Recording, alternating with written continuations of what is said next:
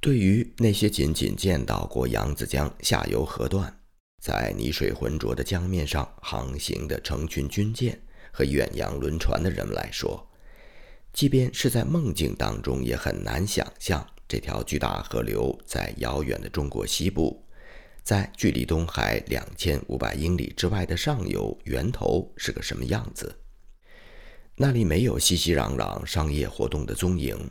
那里也根本看不见现代的交通设施。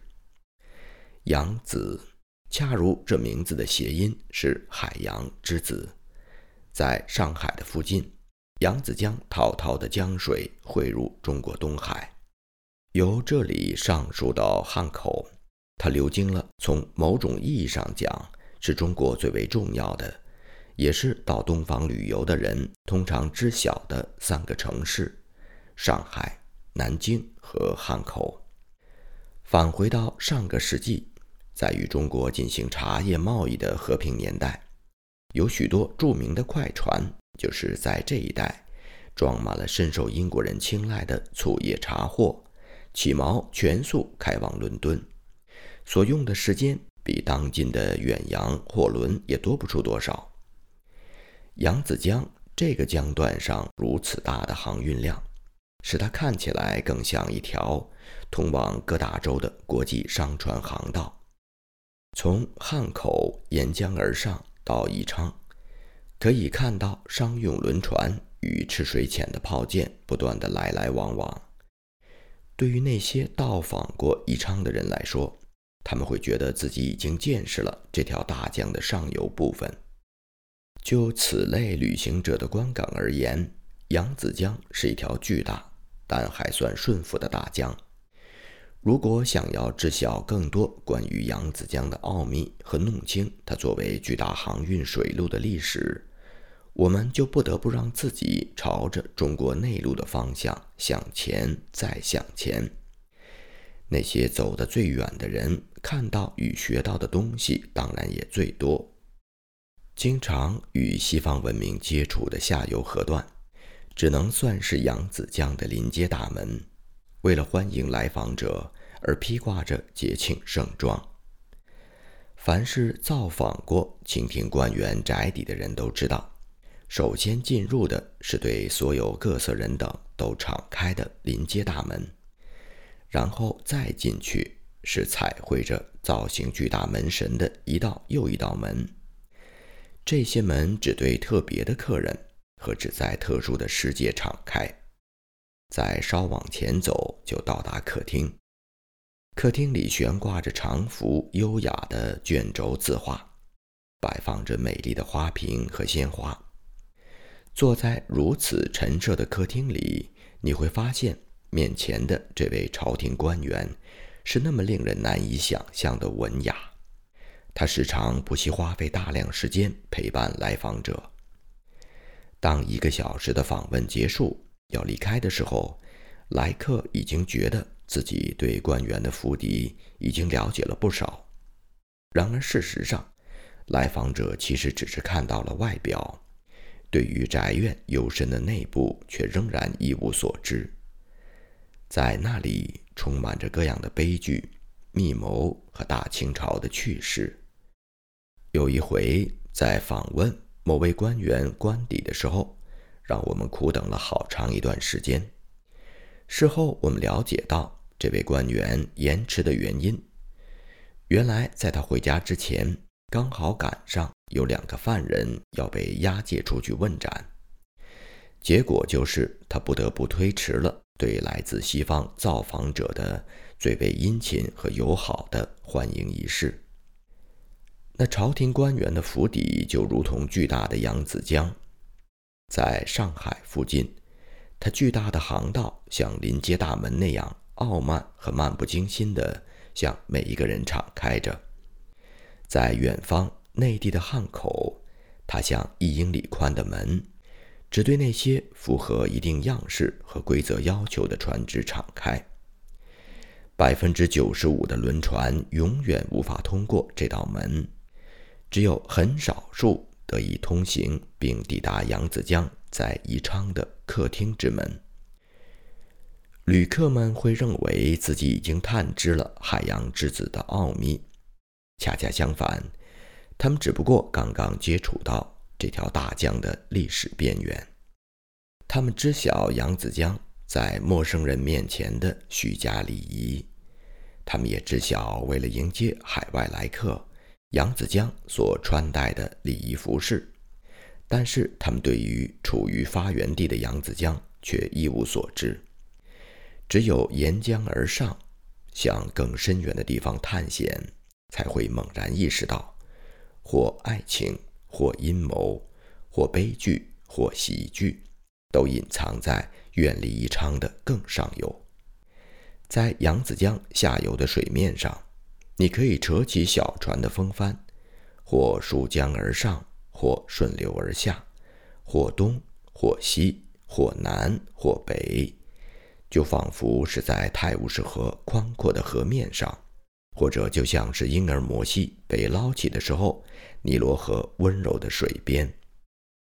初夏暖和的日子里，你可以舒适地荡舟在扬子江的水上，除了行驶当中甲板上挤满了人的轮船，和肩负着一些使中国为难的外交使命的列强某国丑陋的军舰之外。你什么事都不必放在心上。乘坐带篷的木船从宜昌逆水而上，很快就进入不平静的江段，在这里不可能自主地把握航向，它几乎每一分钟都向我们预示着危险。你立刻就会领略扬子江在他自己的发祥地是如何的轰鸣、汹涌、狂怒、飞奔。并时常让那些期望发现它隐藏着秘密的人们付出沉重的通行费。从现在起往后整整一个月的航程当中，扬子江总是以其近乎傲慢的姿态对待那些生活在两岸附近或者是以水上为家的人，显示出它是一条充满异常活力的河流。几乎所有溯水而上的木船，都是由熟悉航道上每一个足迹的刚毅的船工们用力拖拉着，一英寸又一英寸地向前行进。他们牵引着直面汹涌波涛的木船，同时唱起了赞美大江的船夫号子。有时，扬子江以急流险滩的形式发出不客气的挑战。露出他可怕的牙齿，威吓任何敢于再向前的人。船工们接受了挑战，随之展开一场生命攸关的战斗。凡是目睹过这些战斗场景的人，永远不会忘记船工们了不起的奋斗意志。如果有人恰巧参加了战斗，但在战斗中被击败，仅仅是抱着木船的残骸。或是被损坏的行李才幸免于难的话，他绝对不会再泰然自若地回想这条大江。如果像我们当中的一些人亲身经历了船只的失事，并被抛入汹涌狂怒的江水当中，只不过是以身幸免的话，他们永远也不会忘记，在为了自己性命而同这个残忍的敌人搏斗的时候，耳边响起的。由愤怒和喧嚣的波涛所演奏的，让人毛骨悚然、嘶嘶作响、炫耀胜利者得意神情的交响乐章。而在多年之后，身居边远的中国内陆和扬子江天各一方的我，每当夜半被雨打屋顶和山洪咆哮在峡谷当中的响声所惊醒的时候，似乎再次听到那首令人毛骨悚然、嘶嘶作响的乐章，似乎又感受到扬子江背后的那位狂怒残暴的守护神在向我抖动着双翅。啊！自从大江之神让我战斗，使我颠簸，并一口把我吞下以来，已经将近三十个年头了。我现在仍然能够感受到它。无情的巨兽啊！对于我们当中的某些人来说，恐怕直到穿越天国圣河的那一天，耳畔还会响起扬子江波涛汹涌的怒吼声。经常性的磨练与年复一年穿越激流的经历，已经使船工们对巨大的激流险滩毫不畏惧。对于迎面乍看起来像凶恶利齿的礁石，他们只不过是爆发了一阵大笑。按照惯行的路线，穿越汹涌的激流，把船拖到上面平静的河段。当然，如果峡谷中的风顺着船的方向吹，大白帆就会带动船自动地向前行，让艰辛拖船的船工们。高高兴兴地省一会儿力气，而那些在凶猛狂怒的激流险滩面前缩手不前的人，将对温和江水那一边的事情一无所知。当一个月逆流而上的艰辛航程就要结束的时候，戴鹏的木船抵达筑成于一个巨大的石壁正面之上的重庆大港。来到这里的人。可能料想，现在总算了解了扬子江，已经领略了这条伟大河流的各种不同的情态。然而，奥秘仍在于遥远的更上游，连续不断的向上探寻，那里才是真正的扬子江。逆流而上，到现在，我们只不过才见到一条巨大的水道，航行着一些丑陋的军舰的一条水道。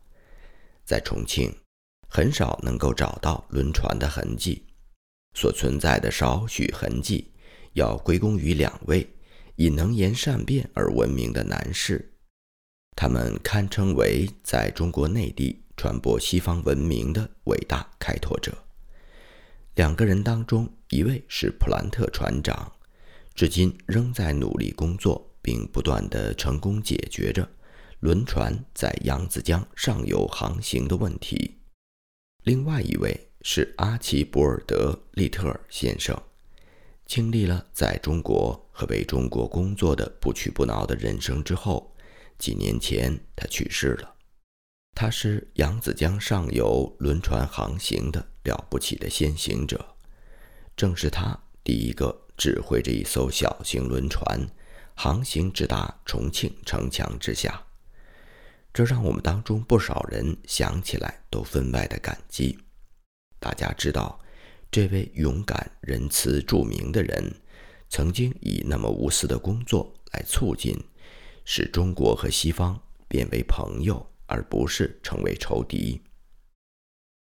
把重庆丢下，继续前行。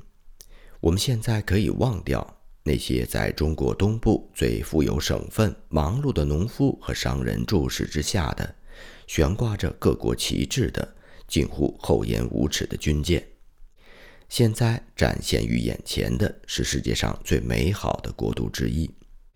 即使如此，也不要设想你已经看到了真正的扬子江。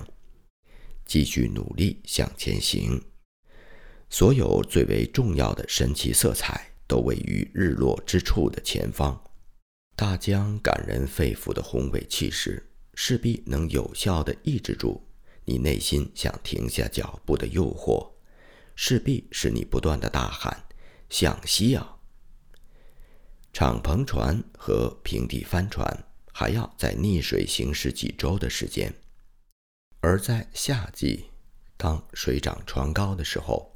悬挂着他们自家旗帜的神气十足的西方小军舰，还可以向西远行数百英里，给当地人造成一种这样的错觉，以为夸夸其谈的英国和德国海军就是由这样的小军舰组成，宽窄只有他们当地一些巨大的运盐平底船的一半，吃水量也只有三四英尺深，难怪。居住在中国内陆省份的人们，从来就不怎么把西方强大海军的威力放在心上。现在，你一定要慢慢的行走，因为你正在接近这条伟大河流的真正发源地，正在靠近它。除了最亲密的朋友、雄伟的山峰以及无尽的蓝天之外的一切，都保持紧紧封闭的附近地带。从扬子江上游最靠西的码头继续向上，那些胆量最大、驾驶技术最娴熟的西方小军舰，曾经又航行过两天，也就是从湖关小镇向西行驶了二十英里。湖关小镇位于扬子江的发祥地云南省，面对云南的姊妹大省四川，这里有一个巨大的险滩。名叫牛皮滩，它是所有中国式平底木船的航运到此为止。辛苦劳作的船夫们，他们唱的那些让人感到欢快的船工号子，也到这里曲终。在这个地方，就好像是来到了强大的现代工业的终结点。少数的小木船可以设法继续向前缓慢地行驶五英里。到达冒水孔，水从洞穴当中喷涌而出。这里象征着用大型木船航行去征服宏伟大江滔滔江水的虚弱努力最终的极限。在这个最终极限的那一边，扬子江在他自己的发祥地成为了至高无上者。在这里，他才有功夫来讲述他自己的故事。揭示它隐藏的奥秘。对于除了沿江商业气息日益增长的公路之外，从来没有见过它风貌的人，以及乘坐每小时飞驰四十英里的汽车，仅凭车后扬起的长长灰尘，了解乡村景色的旅游者，是无法进一步认识扬子江真正的活力和美丽的。只有悠然慢行，多多的停下脚步，懂得保持这种特别幽静的人，才能听得出由大山和湖泊组成的无数的乐章。只有你真正离开了繁忙的商业都市和喧嚣的市场，还有那喷吐着黑色浓烟，并向清冷的江水抛洒火热煤灰的轮船。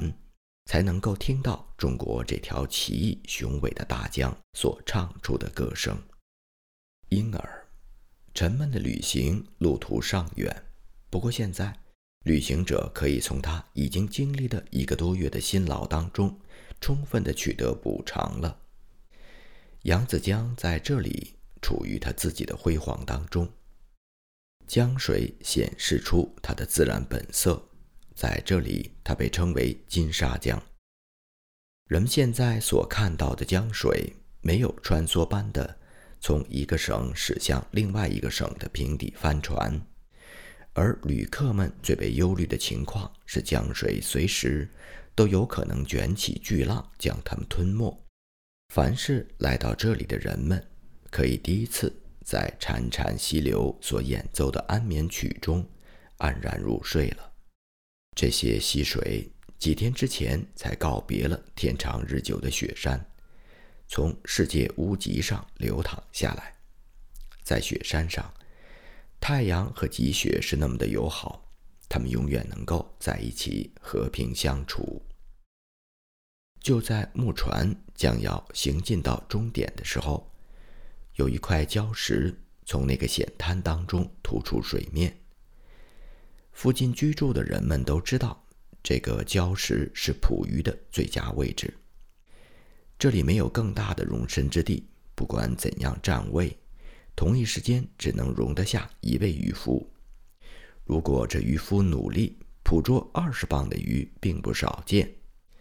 占据这个位置的渔夫还可以很容易尾随鱼群到一个凹凸进去的死角，然后将鱼群一网打尽。为了防止这种对其他人来说灾难性的后果，当班的渔夫被一根固定在岸上的绳索拴住，来限制他的活动范围，并且在附近永远有一根点着的香。烧着香并不是为了敬拜中国西部最有名的龙王爷，这香只是捕鱼汉子们的计时标志。每个渔夫只能在那个地点待上一炷香的时间。当一炷香烧尽，就要换另外一个渔夫试试运气，同时又点燃一根新的香。没有在向上航行的船只，现在必须借助两岸狭窄的小路去追随扬子江。道路有时蜿蜒于江的右岸，有时则爬上江的左岸。间或有渡船载我们穿过溪流，还有那么几次，在几英里相当平稳的水面上，载着苦力和旅客的小船上上下下。而且收费非常合理。在很多年以前，中国西部著名的道路当中有一条，紧随着金沙江江岸，修到了昭通府辖区西部的一个居民点。昭通府是云南北部的重要城市，在那一段时间，大江中一些最为凶险的激流险滩还没有形成，官府护送铜钱的队伍。都是走这条路。云南有许多优质的铜矿，这些铜钱是为了供北京的中央政府使用。那些日子里的贸易活动也比现在要繁忙。自从有几个凶险的险滩形成之后，清政府运送钱币就不再走上游的河段，而是经由忙碌的商贸小镇老鸭滩。以及在上述主河道两千英里的繁忙城市水富附近汇入大江的恒河，抵达扬子江。钱币运输采取了这条新路线之后，老路就陷入废止的状态。如今，其中的一些路段对于旅行者来说是相当危险的。我们穿越了一大段荒原，这荒原让人联想到。英格兰西南部德文郡达特木荒野丘陵之后，我们就抵达被老路环绕的一座峭壁。当我们正沿着路从峭壁正中穿行的时候，同行的人叫我们注意，说我们实际上正好走在天仙桥上。我们径直往下看，就注意到在我们的脚下，那绝对的险峰。正地地道道地架在河床之上，一些支撑物被敲进岩壁当中，而路就十分粗糙地架在这些支撑物之上。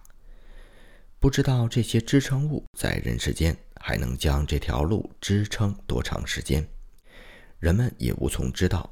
成就这些工程的中国王朝的筑路者们已经过去了多久？他们应该早已化作泥土。大家很庆幸把天仙桥甩在了身后，踏上那虽然不怎么浪漫，但却更为坚实的地面。与我们随行的汉族人说，有人类历史以来，从来就没有在那个地方建成过通行的桥，也只有善良的天仙才能够完成如此绝妙的一项工程，因此才给他起了这个名字。走过天仙桥以后不久，我们来到小险与大险。从名称上就可以知晓，这是我们经过这条路上的两处非常危险的地段。两处地段都是建筑在悬崖的一边，由狭窄的石阶组成，外边没有栏杆或支柱。行路的人一旦跌倒，或是一阵狂风吹来，以及稍不留神。就会跌进浩大江流那冷酷无情的江水当中。一旦没有了来往的木船和辛劳船工们豪爽的号子，会感觉有几分寂寞。除去江水的咆哮，所有一切都好像平常的乡村田园那么寂静。大江已经唱完了他所有的歌，有时候听起来就像一个大交响乐团。和合唱团的联合演出，我们的面前又出现了一个新的险滩，必须要乘船驶过。巨大的水流撞击江中心礁石的情景让人惊叹不已。那白色的浪头和可爱的浪花簇拥在巨大的波涛之上，就好像我经常在位于英格兰西南端地角附近所看到的。冲击康沃尔角的波涛所形成的浪峰。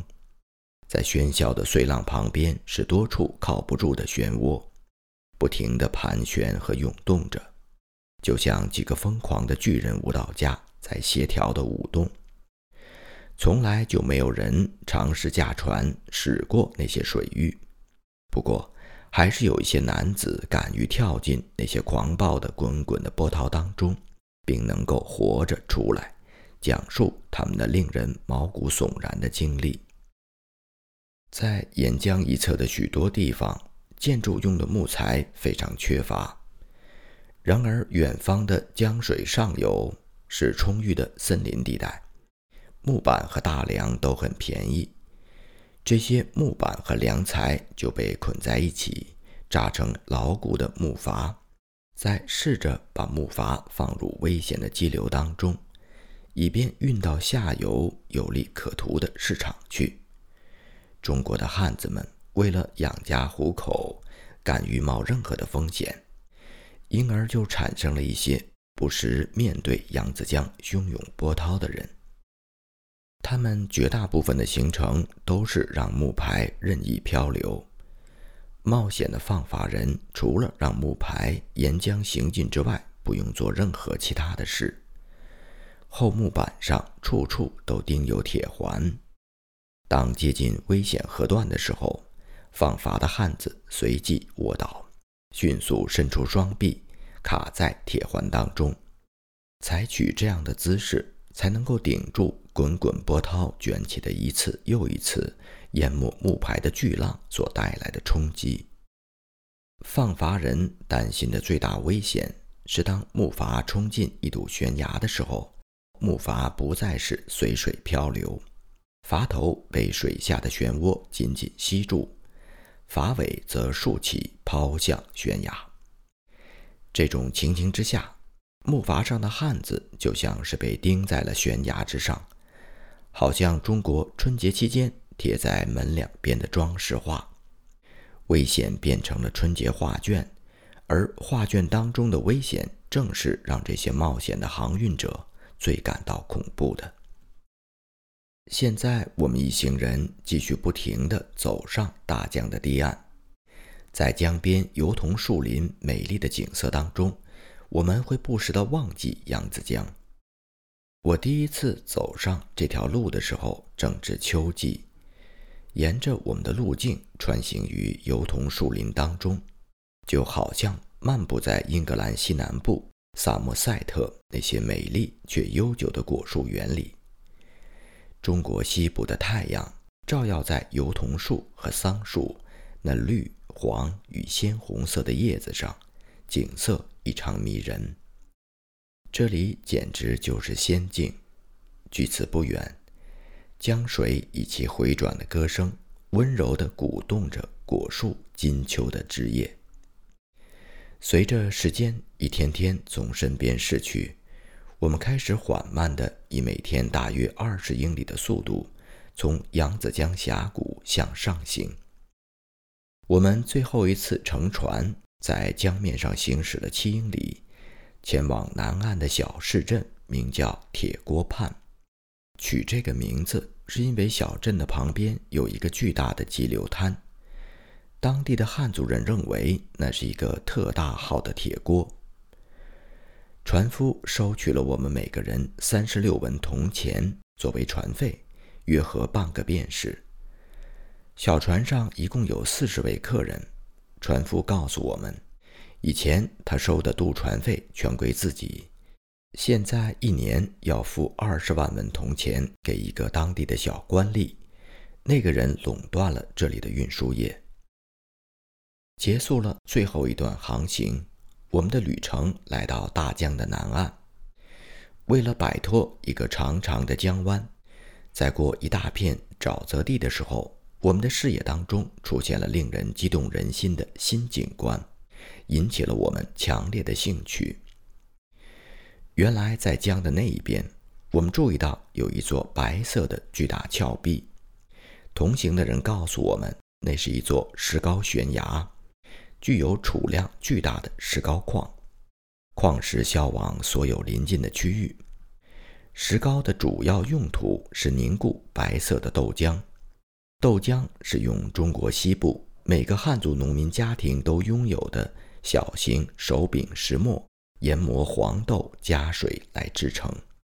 石膏的作用就像凝乳素，当豆浆被煮沸的时候，石膏可以很快地从其中分离出凝乳，通过这样的方式就能够生产出豆腐。豆腐是中国人最主要的食品之一，这对他们缺乏肉类的使用是一个大大的补充。在石膏峰的上面，绵延着一大片精心耕作的山地，再往上。还有另外一片这样的高地，阳光灿烂壮丽。我们长时间地眺望这些山地，但见在阳光的照耀下，遍布各处的是高高的白色碉楼，它们闪闪发光，分外醒目，与附近阴暗的黄褐色泥土房屋形成鲜明的对比。我们数出，在两块高地上有三十六座这样的白色碉楼。然后在高地的南边，我们又数出了六十四座类似的碉楼。当我们数出那六十四座碉楼的时候，天色已经不甚分明。如果太阳继续高照，我们将能看到上百座。所有这些防卫性的白色碉楼意味着什么呢？